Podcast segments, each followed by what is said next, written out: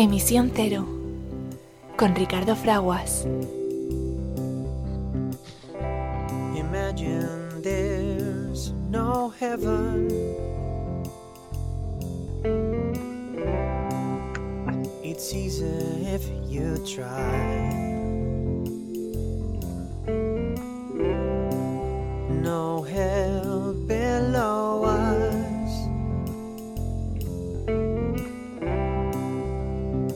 Above us only sky.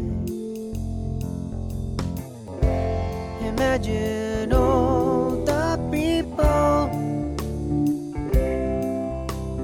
living for today. Hola, persona amiga que te unes a, a, Emisión Cero, tu programa dedicado a la información y promoción de eso que denominamos sostenibilidad.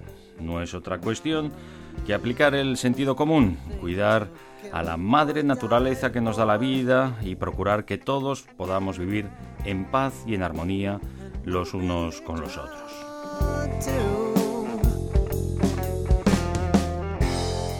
Soy Ricardo Fraguas y es para mí una alegría, un privilegio unirme eh, a ti para tratar estas cuestiones, como lo es eh, saludar a nuestro eh, querido amigo y asesor de nuestro programa en cuestiones de investigación, desarrollo, innovación y mucho más, doctor, ingeniero naval Jesús Valle. Jesús, ¿nos escuchas? Os escucho muy bien, Ricardo, y además eh, muy ilusionado de volver después de unas semanas que no aparecía por aquí. Eh, pues el privilegio y el placer es nuestro, como lo es el que podamos saludar y puedas tú también saludar a nuestro querido amigo, eh, director del precioso proyecto de deporte de la vela, de la navegación, de las regatas. César Obregón, César, ¿nos escuchas? Sí, buenas tardes, Ricardo. Pues muchísimas gracias por unirte de nuevo a nosotros para darnos la crónica de la vela de la que decimos y reconocemos, porque así es, una de las bahías más bonitas del mundo, que es la bahía de Santander, César.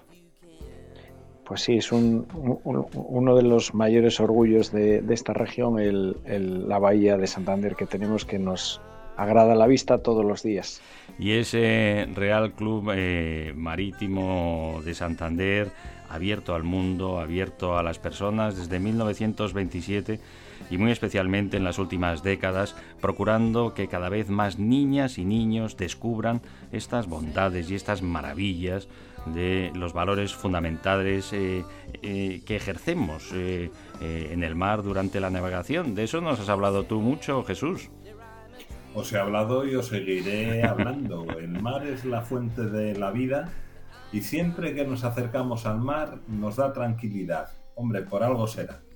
Bueno, pues hoy trataremos de todo ello, nos acercaremos a, la actualidad de nuestro gran tesoro común, las Naciones Unidas, que como no puede ser de otra manera siempre, eh, estamos próximos eh, a los más vulnerables, los más necesitados, aquellos que están intentando en este preciso instante acabar de la pobreza extrema, eh, escapar de la pobreza extrema y escapar de la violencia eh, extrema. Para ello es, fundamental, para avanzar en todo ello y para aliviar tanto sufrimiento, es reconocer que lo queramos o no, somos una familia humana, una única familia humana con un destino común y por lo tanto parece lógico y razonable vivir como uno solo, live as one.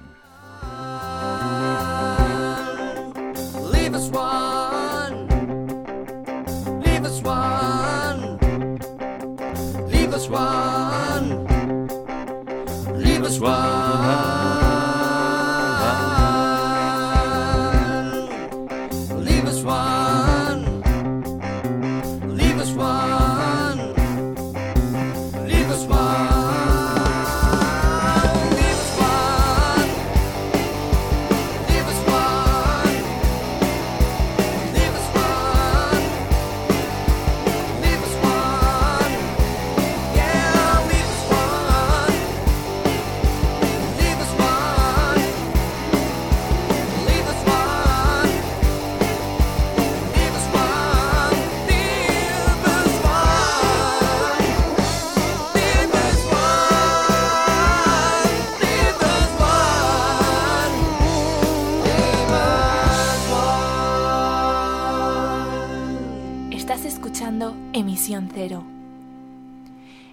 Que impulsa el cambio positivo, con Ricardo Fraguas.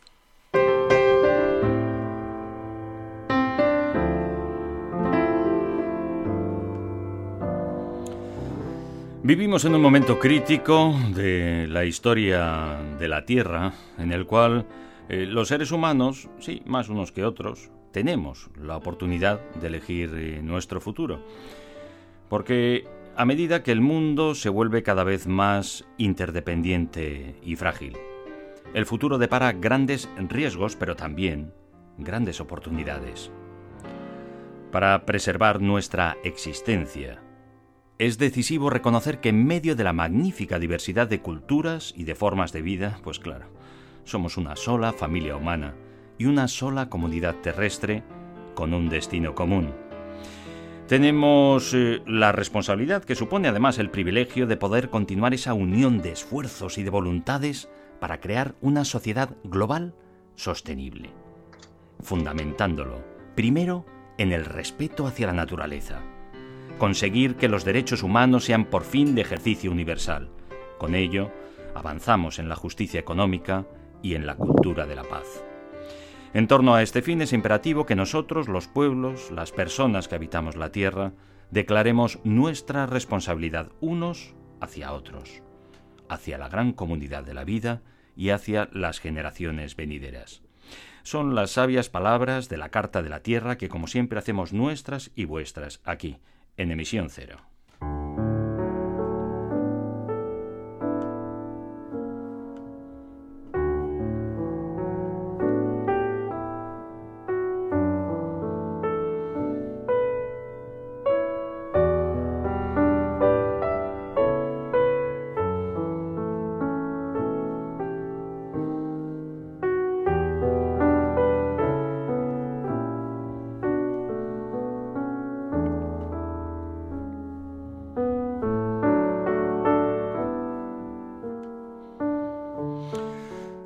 Persona amiga que te unes a Emisión Cero, tu programa dedicado a la información y promoción de los derechos humanos y de la protección de la naturaleza. Son los pilares fundamentales que conforman nuestras eh, sociedades libres y democráticas, que conforman nuestra Constitución, también española, y la Constitución de nuestra Unión eh, Europea. Em, avanzando en ese ejercicio universal de los derechos humanos y en la protección de la naturaleza que nos da la vida, hemos conseguido también eh, avanzar en esa erradicación de la pobreza extrema y fundamentar eh, estas eh, conquistas en el acceso a la educación y a la sanidad de todas eh, las personas. Nos queda mucho camino por andar. Fijaros que esta semana reconocemos que hay más de 200 millones de niñas y de niños en edad escolar eh, que viven en contextos eh, afectados por las crisis eh, humanitarias, ahora también en esta Europa que consideramos ya avanzada y desarrollada. Por la invasión de Putin y sus secuaces a nuestras hermanas y hermanos de, Ucrania es fundamental para seguir avanzando en estas conquistas que hemos conseguido ya en muchos territorios, como decimos siempre, eh, la educación.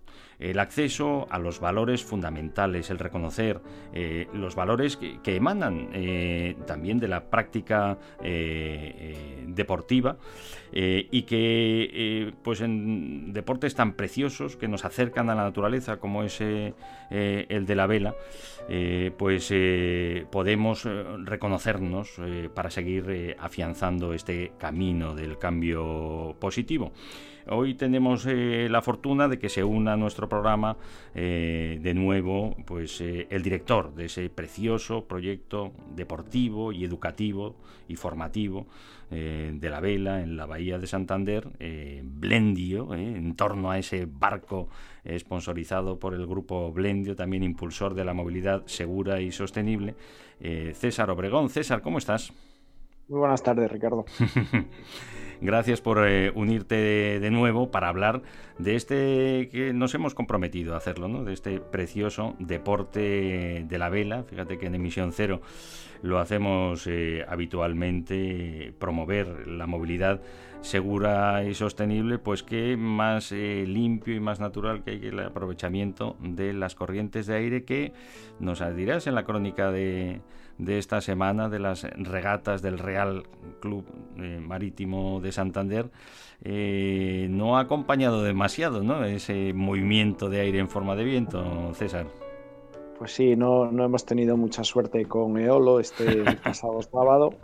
Eh, estuvimos en el Abra del Sardinero regateando con un viento de componente 45-50, eh, en algún momento llegó a ser del 60, pero con, una intensidad de viento que no llegó a los 5 nudos y que prácticamente se fue muriendo y, nos quedamos eh, eh, con el tiempo límite para poder eh, terminar la regata.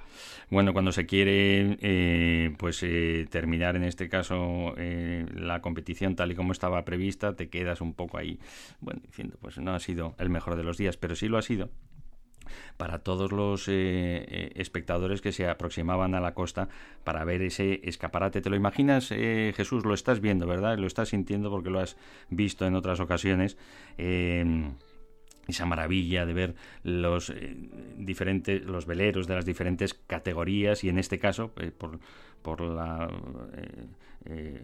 falta de intensidad de, viento, pues además en, pleno mar abierto, enfrente del sardinero y, de Mataleñas, eh, Jesús. Pues, pues creo que me lo imagino y además me da mucha envidia. Claro, claro. El no poder ir porque, porque bueno, la, la, gente que no conozca mucho el deporte de la vela tiene que saber que el deporte de la vela no solamente es fuerza para poder mm, mover todos los cabos del barco, que es algo que se vende mucho en la alta competición, sino que hay mucho de astucia, de estrategia y de, y de cabeza, ¿no? De pensar. Navegar cuando hay poco viento no es fácil. Y tiene uno que buscar el más mínimo signo de, de viento que aparezca en la mar para poder acercarse ¿no? E ir, cogiendo el viento y la verdad es que es muy apasionante. Cuando lo entiendes, resulta que, lo que estás viendo es muy diferente de lo que aparentemente estás viendo. ¿no? El estar muy bien situado en una salida te puede dar una ventaja fantástica. El, el tener una buena estrategia, el saber situarte, eh, es, un deporte apasionante. Yo tuve la suerte de asistir a varias regatas de, la Copa América cuando, fui eh, cuando fue en Valencia. Y la verdad es que cuando, cuando alguien que realmente sabe te explica lo que está ocurriendo, te das cuenta que, que, es apasionante.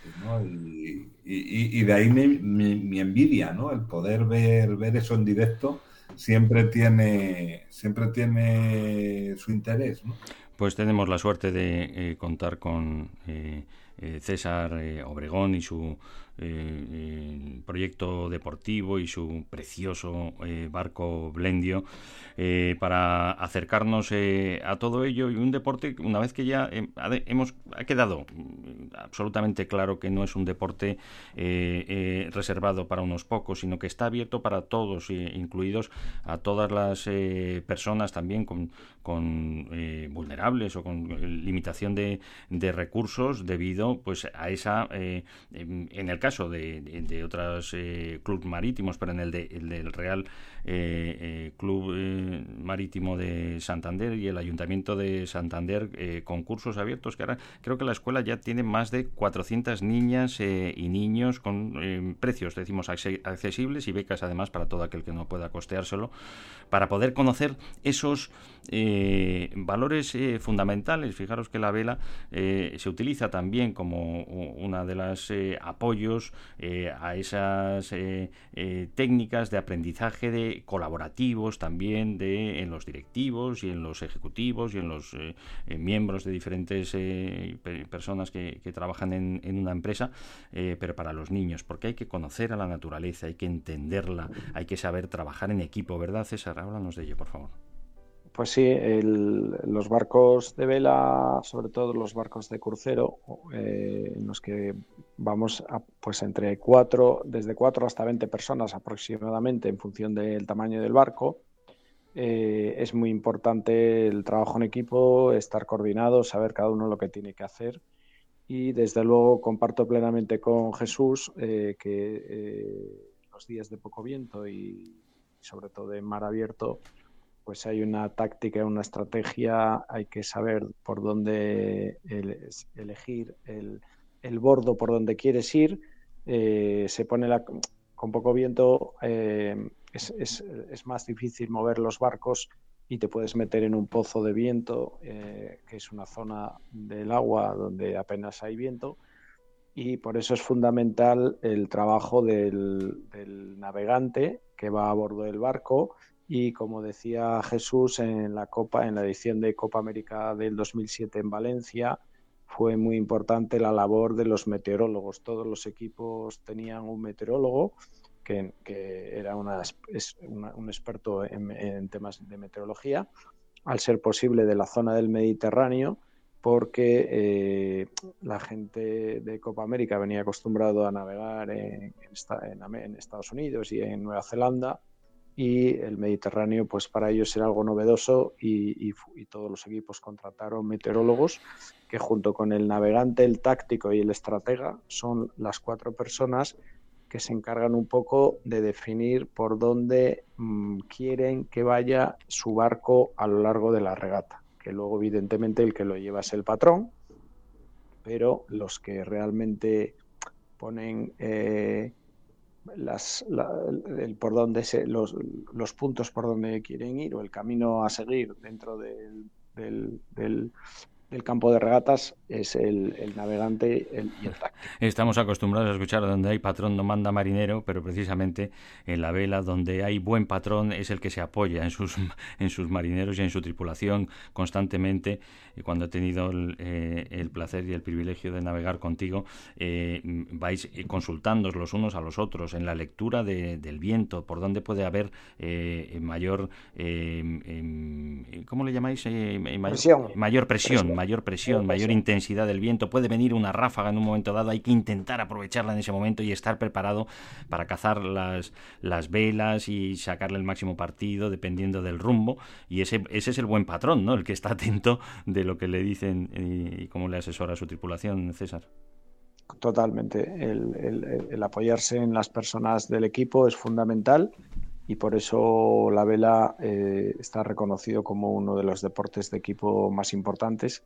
Eh, el, barco es un sitio pequeño, pero las maniobras y, las diferentes funciones a bordo son muy distintas de cada uno y los tiempos y la intensidad del viento te va marcando eh, la velocidad que todas esas maniobras y con penetración del equipo eh, se deben de realizar. Variables que además se hacen más complejas eh, según varía también la eslora, es decir, la, longitud y la, anchura de la propia embarcación, que debe adaptarse también a las condiciones propias de cada momento, ya sea el oleaje, ya sean las corrientes, ya sea el viento, un barco muy pesado con poco eh, con, poca presión de, viento, con poco viento, pues eh, le cuesta más moverse, pero puede de otras maneras también cuando hace más viento moverse mejor o aprovechar mejor el oleaje. ¿Es así, César? Totalmente. Eh, los barcos dentro de la clase crucero hay diferentes tamaños y esloras. competimos en un tiempo compensado, que es como el handicap de golf. Y, efectivamente los, los, que tienen eslora, o sea, no solo porque, por el tamaño, sino que dentro del mismo tamaño, pues los hay más ligeros, eh, más pesados. Los más ligeros, lógicamente, están más beneficiados con poco viento. Eh, cuando hay más viento y ola, los más pesados tienen un centro de gravedad más bajo y son capaces de pasar mejor la ola y de navegar mejor.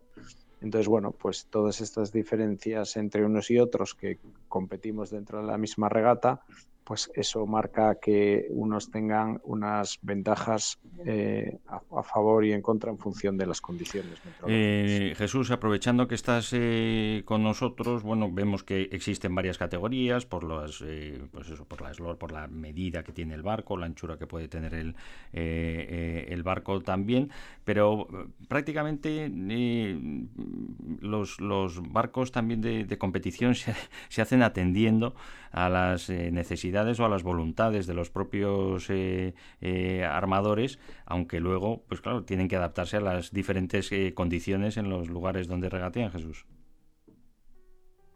Así es, Ricardo. Lo que, lo que suelen definir son unas, unas clases. Las clases tienen una, una normativa de la clase, ¿no? De, de eslora máxima, manga máxima. en algunas clases tienes totalmente definidas las formas. Es decir, tú cuando construyes un barco de ciertas clases tienes que construir lo que te dan. Y en otras simplemente lo que tienes es una normativa de máximos, mínimos y valores a los que a los que ajustarte, ¿no? Que eso es lo que pasaba en la mencionada Copa América, ¿no? de la que hablábamos hace, hace un momento. Entonces, pequeños detalles eh, pueden ser muy, muy importantes en función de las, de las condiciones eh, de, viento y de mar que tengas en la zona.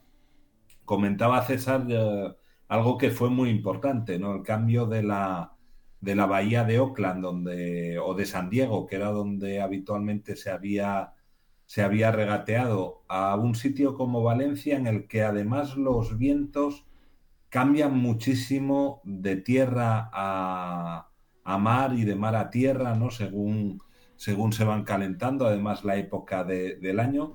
Eso supone que eh, disponer de, orzas o de quillas eh, diferentes con hidrodinámicas diferentes sea una gran ventaja, un inconveniente, ¿no? Siempre y cuando que, cumplas la norma.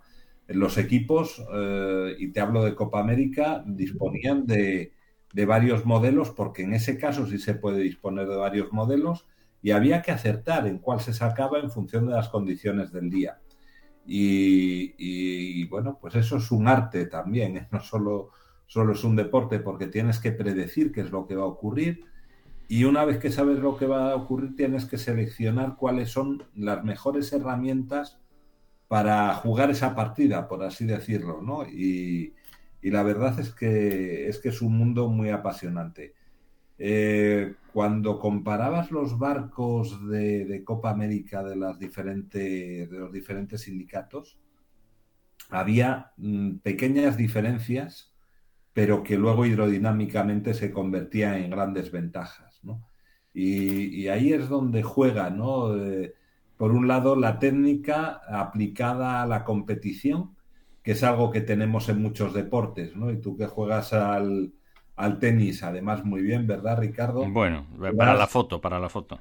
Bueno, pues eh, sabrás eh, cómo han evolucionado las raquetas a lo largo de, los años, ¿no? Y lo diferente que es jugar con una raqueta de madera y de cuerdas casi de tripa como se hacía eso eso, eso os iba a presentar eh, os iba a preguntar porque realmente la, navegación eh, a vela es la, tradicional y, la que surgió más allá de, del remo antes de la llegada de los motores de, vapor y, luego de, combustión. Eh, para, el, para el impulso de los de los buques pues es algo siempre se han movido los, los barcos con, con, con el viento pero aún así sigue evolucionando y nos sigue sorprendiendo. Todos los años vemos nuevos diseños de embarcaciones para sacarle más rendimiento a las fuerzas de la naturaleza cuando se desplazan por el agua, Jesús. Te voy a hacer una pequeña corrección. Mm. Porque hubo un cambio sustancial en la forma de navegar a vela, y mm. de eso César seguro que te puede ilustrar muchísimo más que yo, ¿no? Pero los barcos de vela tradicionales, eh, siglo XV, XVI, XVII, tal, que, que, son barcos con un velamen enorme, eran, eran barcos que, navegaban porque la fuerza del viento les atacaba por la popa y empujaba. Era simplemente empuje. Los, tipo, carabela, tipo, tipo, tipo, carabela con el mástil en medio de la vela, ¿no? Claro, y mm. solo podías navegar con el viento en la, viniéndote desde la popa, ¿no? Y de hecho, eh, en la historia naval española tuvimos un problema que fue el famoso tornaviaje desde las Molucas hasta, hasta América, ¿no? en la que los vientos no, no permitían que esos barcos eh, volviesen en sentido... Prácticamente no había ceñida, no había ceñida de poder ir en contra del no viento. Había, Mm. no había forma de navegar contra el viento, ¿no? no eso todavía no se había descubierto.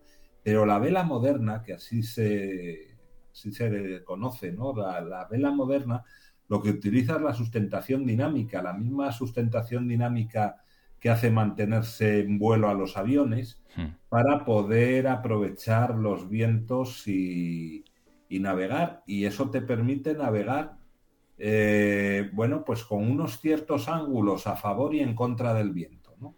Y, y, te da una versatilidad de poder ir y volver que no hubo en la vela tradicional. Date cuenta que los barcos mercantes, los barcos mercantes fueron prácticamente todos de, vela tradicional, de vela en la que el viento te venía por popa, soplaba eh, y, allá vamos, ¿no? Y había que, buscarse bastante la vida para encontrar buenos vientos, ¿no?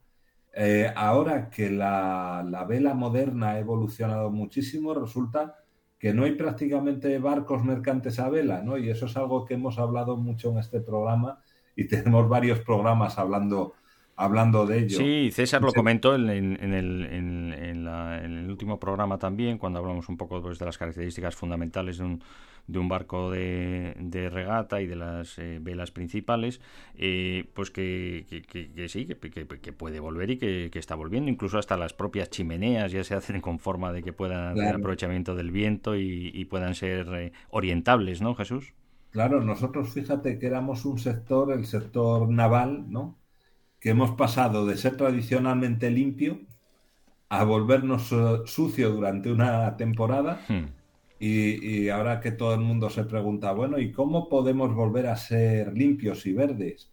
Hombre, la, la mejor solución es que ya lo eras, ya lo eras, claro, lo que pasa es que a lo mejor tienes que sacrificar velocidad frente a prestaciones o, o bueno, hay que jugar, ¿no? Pero, pero éramos un sector eh, prácticamente limpio con unas condiciones, digamos, tecnológicas muy diferentes a la de los barcos de regata de los que nos habla César, ¿no? Entonces apliquemos la tecnología del siglo XXI a barcos a vela y a lo mejor nos llevamos una sorpresa y no está tan mal el navegar a vela. ¿eh? Pues no está nada mal, ¿verdad, eh, César? Eh, recordamos que eh, a todas las personas de bien que quieran acercarse a la Bahía de Santander, tenemos regatas todos los fines de semana, ¿no, César? Así es, eh, todos los sábados a partir de las tres y media tenemos salida desde el Club Marítimo para los cruceros y los J80 suelen estar si hay marea suficiente dentro de la bahía y si no en el Abra del Sardinero. Y las categorías de iniciación, siempre vemos a, a las niñas y a los ah, niños también, por cierto, que hablamos de niñas porque es que el, el, el regatismo femenino, el, la regata femenina, tiene eh, máxima representación en, en España y en, y en Santander.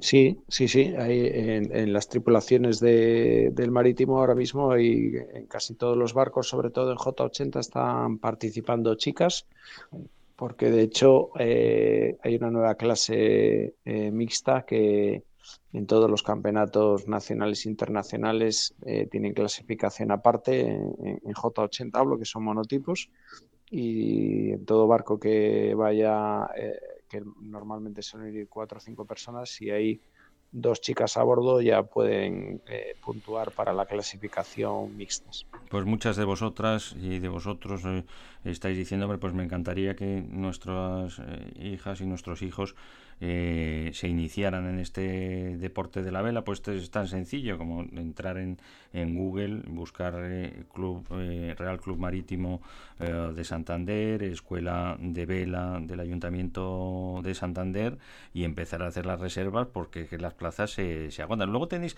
un, campamento también de iniciación a las regatas en la preciosa playa del propio Puntal, ¿no? Con acampadas y que además hay convivencia no solo sobre el mar, sino también en las dunas de, del Puntal, ¿eh, César? Ah, bueno, eso fue la, la, escuela del Puntal, que fue promovida por el Club Marítimo hace años, pero que, es, que, al final se restauró las instalaciones de la isla de los ratones, que está frente de la Madalena, y, ahora mismo está la escuela que tiene posibilidad de alojamiento. Los campamentos se hacen allí, ¿no? De verano se hacen en la isla de la Torre. Pues estar muy al tanto y como decimos, eh, sobre todo para reservar plaza en cuanto se abran, ya veréis que los eh, precios son absolutamente accesibles eh, para todos y por eso bueno, pues porque no se trata de hacerlo eh, tampoco eh, pues eh, masivo que ya no se pueda disfrutar, pues hay plazas limitadas, así que acudir a ello. Yo cuando em, os he visto navegar y regatear, em, pues concluyo lo que habéis estado contando también, que no es cuestión de velocidad, sino de estrategia, dependiendo de las circunstancias de, cada momento. Y claro, pues vamos aprendiendo cosas, sacarle el máximo partido a, a la embarcación y cuestiones que a lo mejor pues no eh, conocéis, como me sucedía a mí, el, el ayudar a la embarcación a eh, aliviar el rozamiento. Fíjate que hoy tenemos, César, pues eh, no le gusta decirlo, pero ya lo digo yo porque es, la realidad. Pues una de las eminencias mundiales en mecánica de fluidos y en cómo se comportan los, eh, los fluidos y por eso pues aplicado eh, a muchas cuestiones, pero especialmente al de la navegación para hacer los buques cada vez más eficientes y menos contaminantes en todos los sentidos. Pues ahí tenemos a los a los tripulantes del precioso Blendio, eh, eh, comandados por su patrón para situarse en un sitio o en otro, y a veces piensa, bueno, pues eh, tiene que ser para hacer contrapeso cuando el barco se inclina hacia un lado. Pues no, a veces hay que ponerse en el otro lado contrario para ayudarle a que haga menos rozamiento, ¿no, César? Sí, eh, ah, pudiste comprobar el sábado pasado que tuvimos muy poco viento y lo que intentamos es escorar el barco para que modificar un poco el centro de gravedad y e, echarlo hacia adelante y que, el barco pueda levantar la popa del agua y vaya un poco, un poco más rápido. estas cosas, sobre todo con poco viento, es cuando más se notan. Por eso es el motivo de mover la tripulación justo al lado contrario de lo que normalmente hacemos los días de viento. Claro, a ti no te sorprende, Jesús. No, no, no, no, no, no me sorprende. Y, como, como, no te, como, no te como no te sorprende que se metan los, los, los buzos que, que trabajan con, con, César para que el casco no tenga ni nada de nada de nada para hacer el mínimo rozamiento posible y que esté muy bien pintado y muy bien pulido, ¿no? Date cuenta que, que el agua, el agua es un, es un medio muy viscoso y de la viscosidad del agua, eh, aunque no parece que sea viscoso, ¿no? porque estamos muy acostumbrados a, a, sus condiciones, pero comparado con el aire, eh, el agua es muy viscosa. ¿no? Eso quiere decir que la fricción del, del, agua con el casco y un fenómeno que no voy a explicar mucho por no aburrir, que es el fenómeno de la capa límite. No, no, cuéntanoslo. Bueno, suena muy bien. que el fluido justo pegado a la, a la superficie del casco tiene velocidad, velocidad relativa nula, mm. por eso se acumulan las cosas ahí, ¿no? Y según te va separando, pues hay unas ciertas curvas de, capa límite en función de que sea laminar o turbulenta que van definiendo cómo evoluciona el campo de velocidades. Entonces, la capa límite depende de la geometría. ¿no? Eh, eh, esa, esa fricción va a depender de la geometría pero también depende de la geometría la ola que generas. Y cuando tú generas olas, eh, la generación de olas es un, eh, supone un consumo de energía que a ti no te aporta nada, porque tú no estás avanzando con esa energía, estás aportando energía para generar olas, no para avanzar. Entonces, esa combinación de reducir al máximo la fricción y también la formación de olas, es lo que lleva pues a que unos barcos sean mucho más rápidos que otros y haya condiciones completamente diferentes. Lo que no podemos cambiar es la viscosidad del agua. O sea, todos navegan en el mismo agua de mar y tiene la viscosidad que tiene. ¿no? Y, bueno, pues, pues jugar con esas condiciones, jugar con las geometrías, jugar, como bien decía César, con las posiciones de los, de los centros del centro de gravedad por un lado y el centro de, de, de, carena, ¿no? es donde se aplica la, la flotabilidad, ¿no? la fuerza de, empuje, jugar con esas dos fuerzas y poder tenerlas siempre en las condiciones más, más favorables y en el límite de aquello que puedes, ¿no? a donde puedes llegar sin, sin que tu barco vaya a escorar ni que, ni que tengas, tengas problemas de seguridad, pues eso al final requiere muchos, muchas horas de navegación, muchas horas de conocimiento de cómo es tu, de cómo es tu barco y trabajar, trabajar, trabajar. Y lo que decíamos al principio, mucha intuición, porque es muy fácil saber cómo estoy navegando ahora. Pero a ti te interesa también predecir cómo vas a estar navegando dentro de tres minutos. Me encanta. decir, saber hmm. cómo están los vientos y cómo están las condiciones de la mar en el lugar al que te diriges, porque a lo mejor te merece la pena cambiar un poquito el rumbo, ¿no? La verdad es que es que yo cuando veo a la gente que navega bien, eh, me da mucha envidia, porque yo la teoría te la explico muy bien, ¿eh? quiero decir, llevo hmm. muchos años metido en el mundo teórico, ¿no? Pero luego el tomar decisiones en el momento, eh, bueno, pues no, no, no es fácil y ahí es donde está, donde está donde está el arte. Mira, yo tuve un compañero de, carrera, que es Manuel Ruiz Elvira, que era, bueno, acabó siendo diseñador de, Copa América, pero ante todo él lo que era era un navegante. Hmm. No puedes diseñar bien un barco de estos si no lo has vivido, si no sabes cuál es la experiencia del navegante, cuál es la experiencia de, de la persona que está, está ahí a los mandos y tiene que tiene que tomar decisiones. Y bueno, yo recuerdo a, Manuel cuando éramos, estábamos juntos en la carrera, más como un navegante que como un diseñador que él siempre nos decía que los, que los cargueros eran cajas de zapatos, no eran barcos. Me encanta el programa de hoy que estamos haciendo una más que una consultaría en, en vivo y en directo y en, abierto, una, una masterclass gracias a que hoy nos acompaña eh, eh, Jesús eh, Valle, doctor ingeniero naval y como hemos dicho, eminencia en, en comportamiento de los fluidos y en construcción naval y en seguridad marítima.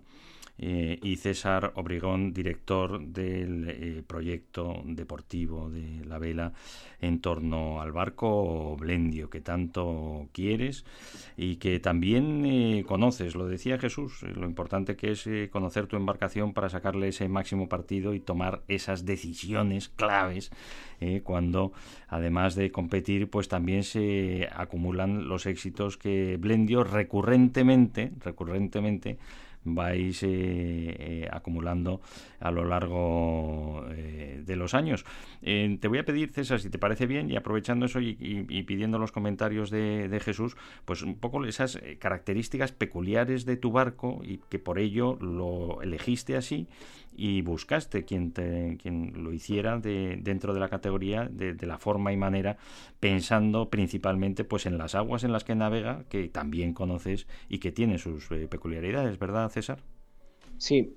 Eh, si me permites antes hacer un inciso sobre lo que estaba hablando Jesús, eh, de todo lo que es la hidrodinámica del barco y mm. todos los, los donde tienes que poner los pesos o, mm. cómo mover el barco para, para, sacarle el mayor partido en el agua.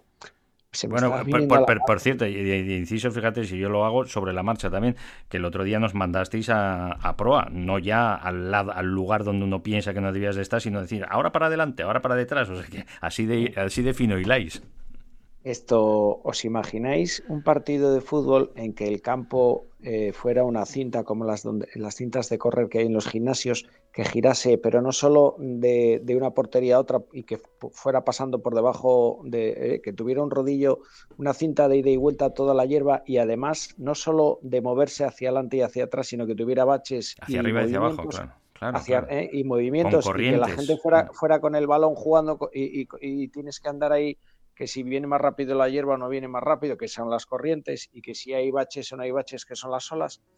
Eh, yo creo que eso, o sea, sería un, un, motocross, un motocross de, fútbol, pero que se mueve el suelo, ¿no? Pues yo creo que es lo que tenemos en la vela, hmm. sobre todo cuando vamos a aguas abiertas, en hmm. lo que la ola y la corriente es muy importante saber verla y, tenerla en cuenta para poder elegir por dónde quieres ir.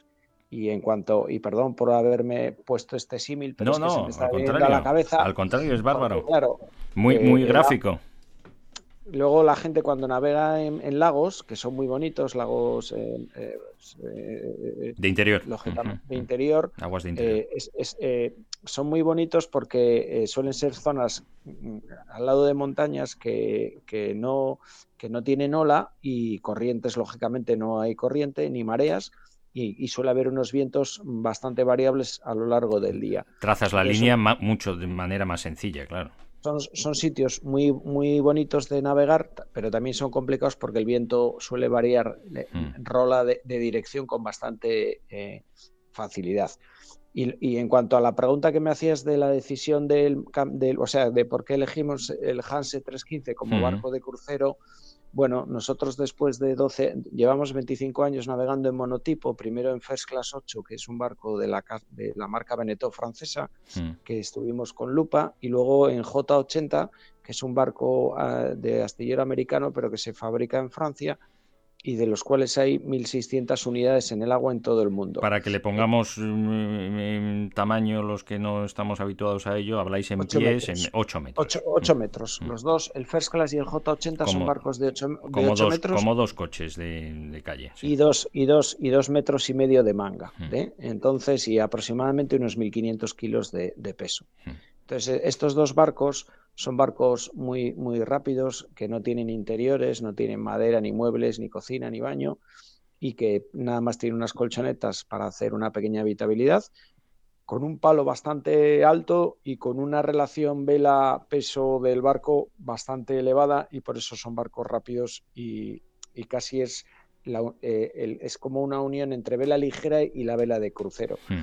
Nosotros después de estar en 25 años, en, eh, o sea, 12 años en cada una de estas dos clases, First Class y J80, llegó un momento en que pensamos que, que nos apetecía o nos gustaría eh, pegar un salto superior y pasarnos a la clase crucero, donde los barcos son más, un poco más grandes. En nuestro caso, el Hanse 315 Blendio tiene 31 eh, pies, que son 9,60 de eslora por 3,30 de manga pero estamos hablando de barcos que pesan 4.500 kilos, o sea, tres veces más que, los J80 de donde veníamos. Entonces, aunque solo tiene un metro y medio más de eslora y un metro más de manga, eh, pasa a, tres veces más de, peso. Mm. Entonces, eso eh, tiene sus ventajas y sus inconvenientes. Ventajas que los días de 20 nudos y en una travesía de Santander a Laredo a Bilbao, pues el barco va súper eh, eh, estable, eh, con ola, pasa la ola fenomenal,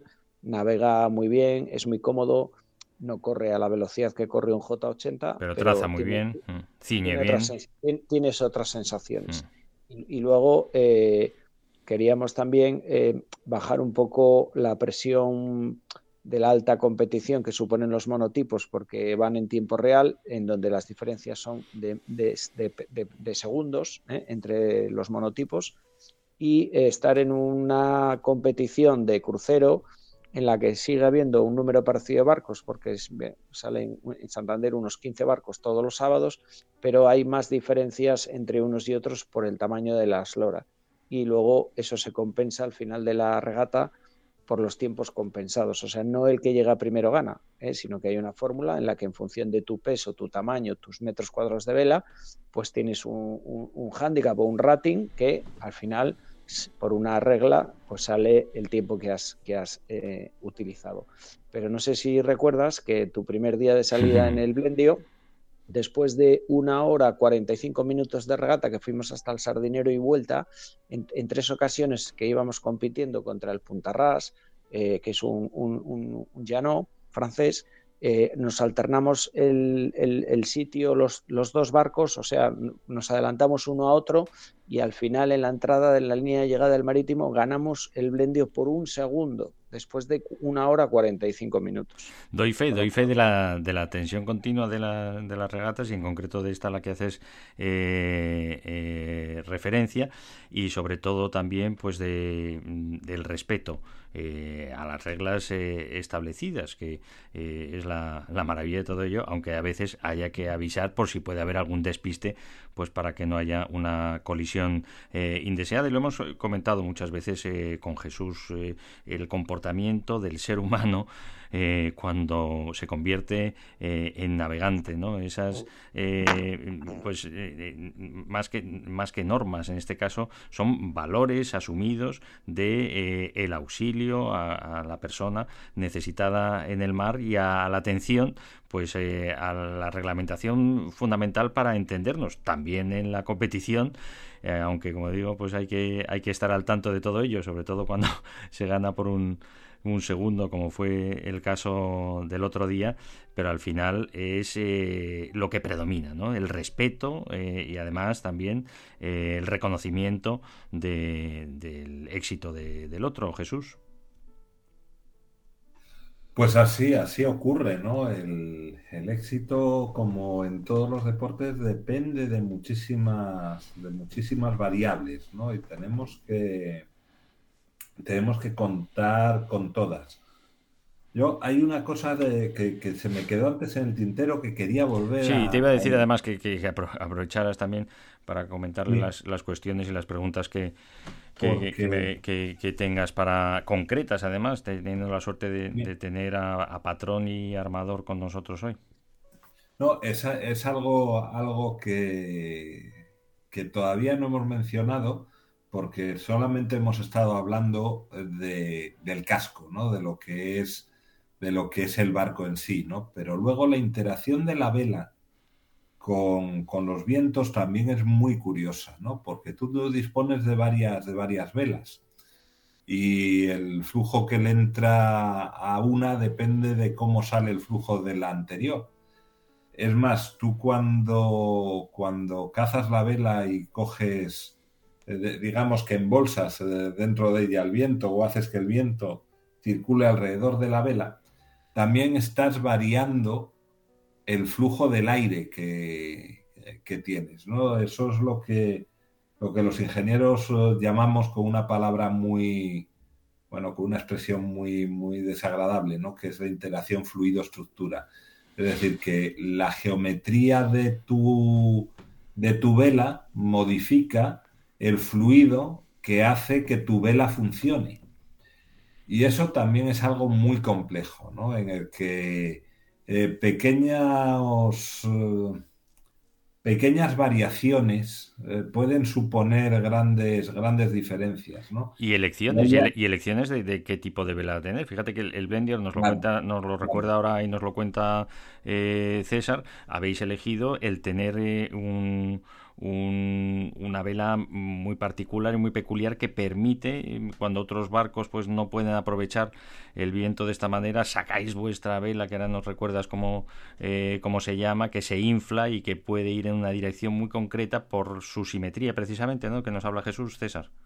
Sí, el, el Genaker, el mm. Genaker que es, es, un espía simétrico, la vela de proa, que, que, bueno, nosotros con el diseñador de velas David Madrazo de, la Velería Nordeste, que ha navegado durante 15 años conmigo en monotipos y que es un experto en, el diseño de las velas. Y como dice Jesús, el, fluido o, la, no sé si se dice así Jesús, la hidrodinámica que se produce en, en la fricción del aire contra las velas, que podría, eso es otro estudio de ingeniería como la ingeniería aeroespacial. En el casco es ingeniería naval con el agua, entiendo, y, lo que producen las velas con el aire, pues sería casi como lo de las alas de los aviones que has dicho antes. Entonces ahí es igual, es. Eh, entonces es, una hidrodinámica y por eso el trimado de las velas, o sea, no, no solo la elección de qué velas quieres o puedes llevar a bordo eh, o quieres sacar en la regata o puedes sacar, sino el, luego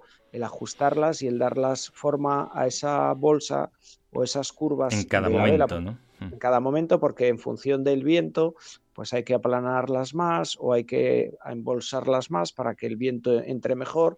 Y como dice Jesús, en la vela del foque o Génova que va adelante eh, eh, sale un flujo, que no sé si, se dice flujo laminar o como se, eh, dice, que, puede afectar a la vela mayor que va detrás.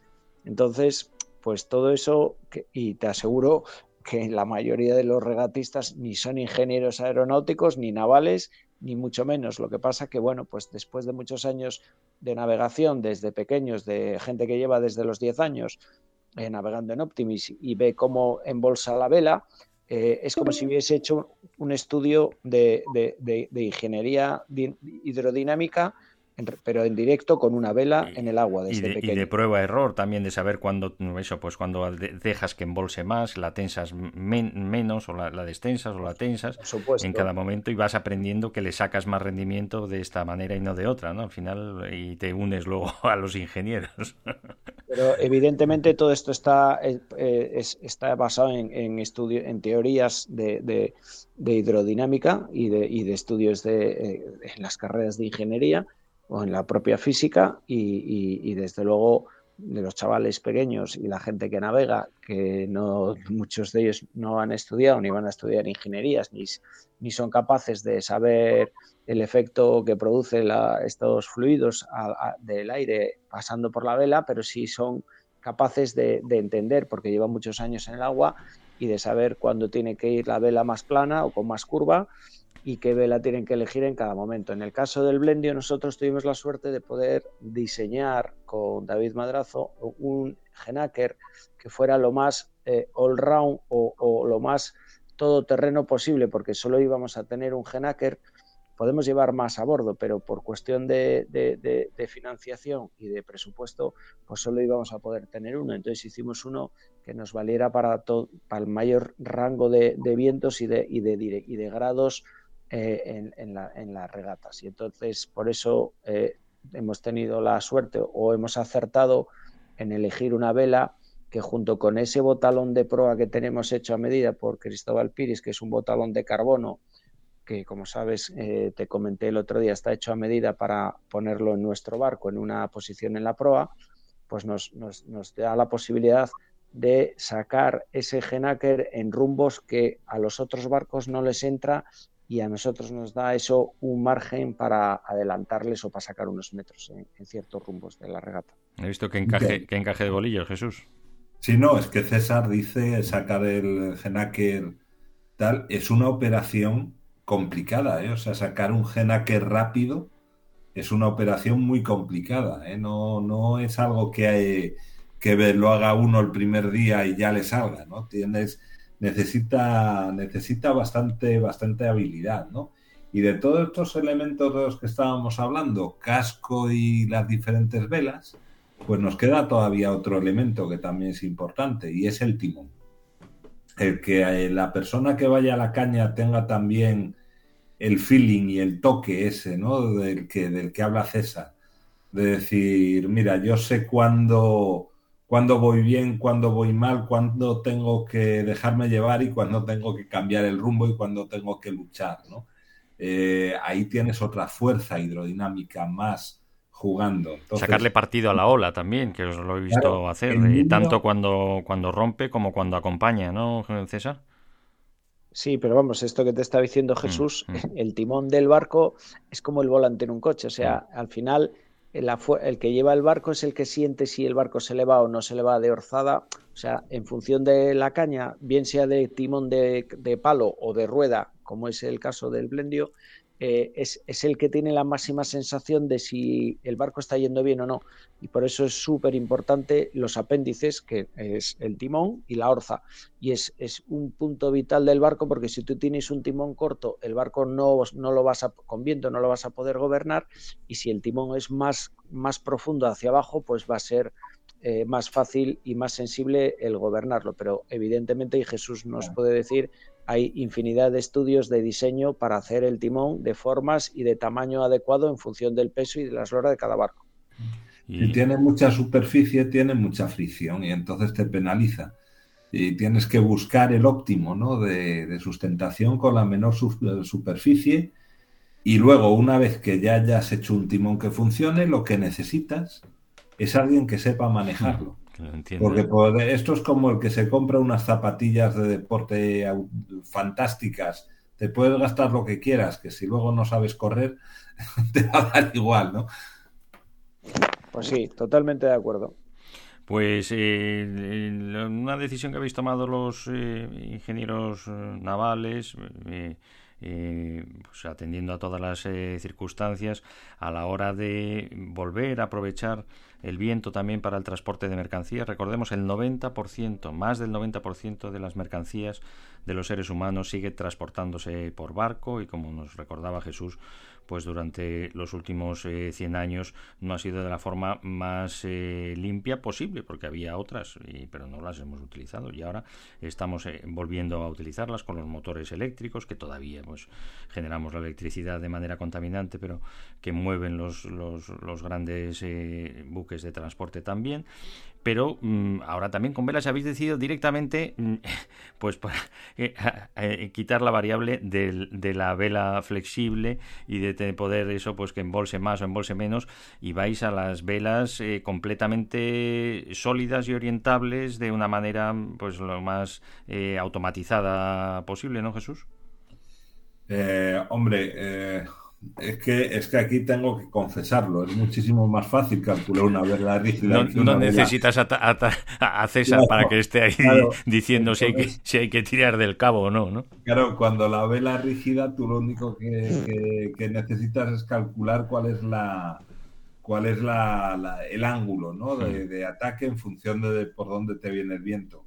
Cuando la, la vela es flexible, aparte de, ese ángulo con respecto a la crujía del barco, ¿no? A al centro del barco, pues tienes que jugar en si cazas más, cazas menos, o, te Bueno, hay, hay un montón de, parámetros. Entonces, cuando tú esto quieres que te lo controle un ordenador, ¿no? Que es lo que, que es lo que hacemos en los, en los barcos mercantes, pues simplificas el problema y, bueno, a lo mejor mis compañeros me tiran un zapato por decir esto, ¿no? Mm. Pero, pero en el fondo esto es un, es un punto de desconocimiento nuestro. Ya nos gustaría a nosotros poder controlar con un ordenador en un barco mercante una, una vela flexible y poder, y poder eh, jugar bien con ella, ¿no? Dejando que, que un sistema un sistema computerizado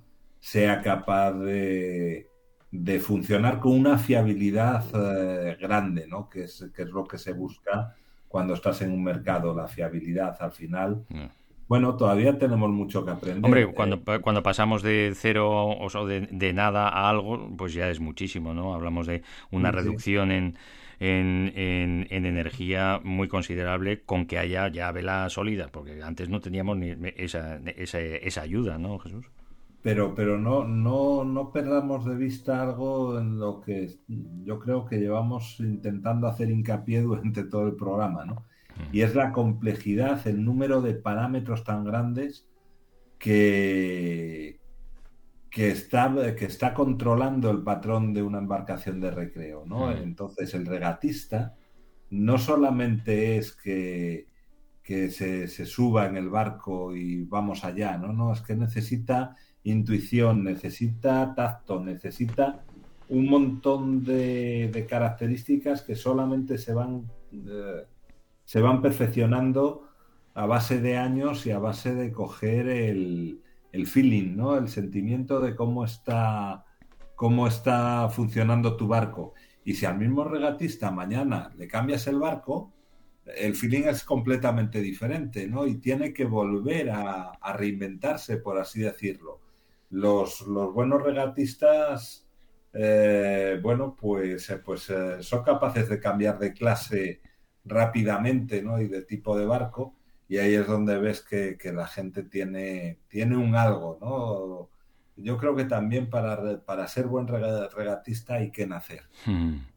Pues eh, en estas semanas en las que desde las Naciones Unidas eh, seguimos eh, recordando la eh, necesidad de cuidar también la salud de nuestros océanos, la salud de nuestra naturaleza, pero la salud de nuestros océanos eh, que nos da la vida. Vamos a continuar acercándonos eh, al mundo de la mar y muy especialmente al de la navegación a vela limpia, saludable, no contaminante y cargada de, de valores y del fomento de los valores fundamentales que abrazamos desde las Naciones Unidas, también una semana en la que, eh, pues eh, como siempre lo hacemos, pero especialmente esta, pues eh, defendemos la universalidad de los derechos humanos cuando se va a cumplir 75 años. Es que parece es un, milagro que nos pusiéramos de acuerdo en reconocer lo fundamental, ¿no? que todos nacemos libres iguales, independientemente del color de nuestra piel, de nuestro género, de nuestra elección, de nuestra identidad sexual también, donde nazcamos, los recursos que tengan nuestras eh, familias y que por ello tenemos también derecho eh, a la justicia, a un trabajo digno, libre de eh, explotación y esclavitud, que abolimos hace ya 100 años, y acceso a, la atención sanitaria y por supuesto pues aquello que nos permite eh, perseguir la felicidad que es la, educación. Eh, pues eh, reconociendo nuestro secretario general que vuelven a estar más que nunca amenazados estos valores fundamentales y sobre todo este objetivo común de conseguir el ejercicio universal de los derechos humanos eh, pues con las eh, barbaridades que siguen sucediendo y las eh, personas en forma de gobernantes no solo que permiten sino que promueven el pisoteo de los derechos humanos como está sucediendo con Putin y sus secuaces ahora en Europa pero como sigue sucediendo en, en, tantos otros territorios.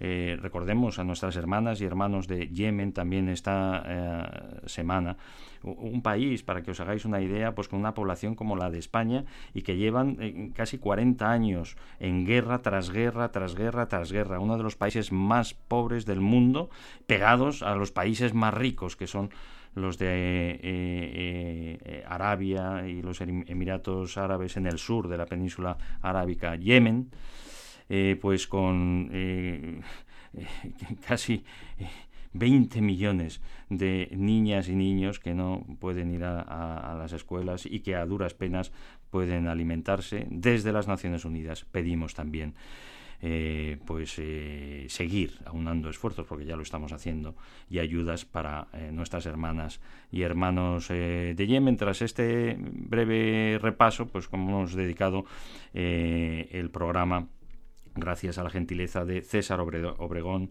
y de Jesús Valle eh, al mundo de la eh, navegación, nos vamos a despedir desde la preciosa bahía de Santander, insisto porque es así, venir a verla y a disfrutarla eh, uno de los lugares más bonitos del mundo. ¿Os, parece que sucederá, verdad, Jesús? Te habrá pasado muchas veces que cuando das vueltas por el mundo, tú quedas muchas dedicado al impulso de la seguridad marítima y de la eficiencia marítima en el transporte marítimo, eh, pues que has visitado muchas bahías en todos los continentes, incluido el de, el de Oceanía y que luego te recuerda, ¿no? Dices, bueno, pues esta se parece a la Bahía de Santander o a la de, o a la de Gijón, ¿no, Jesús?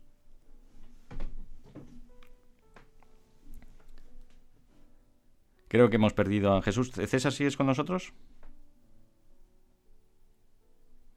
Pues no sé si hemos perdido la comunicación con nuestros dos eh, invitados, sea como fuere. Eh, nos tenemos que ir con el deseo de, paz eh, en todos los eh, territorios y también en el europeo, con las pipas de la paz de Paul McCartney. Gracias por haber estado con nosotros, gracias César Obregón, gracias Jesús Valle.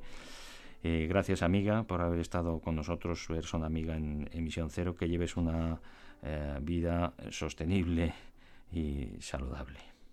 I light a candle to a love. In love, our problems disappear. But all in all, we soon discover that one and one is all we long to hear. Around the world, Little children being born to the world. Gotta give them all we can till the war is won. Then will the work be done? Help them to learn Songs of joy instead of burn, baby burn. Let us show them how to play the pipes of peace. Play the pipes of peace.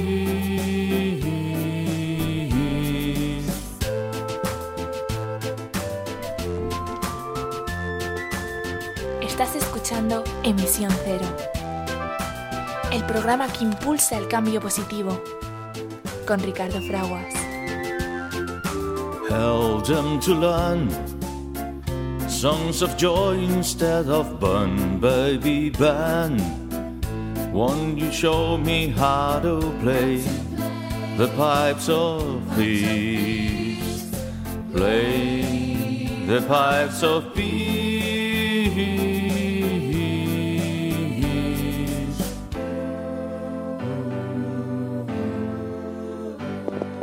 What do you say? Will the human race be run in a day? Or will someone save this planet we're playing on?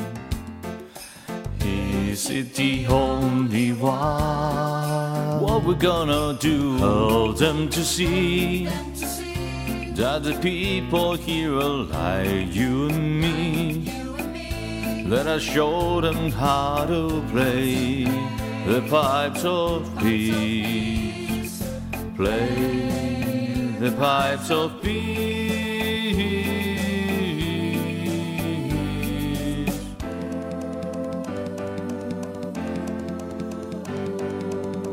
I like the candle too. I love.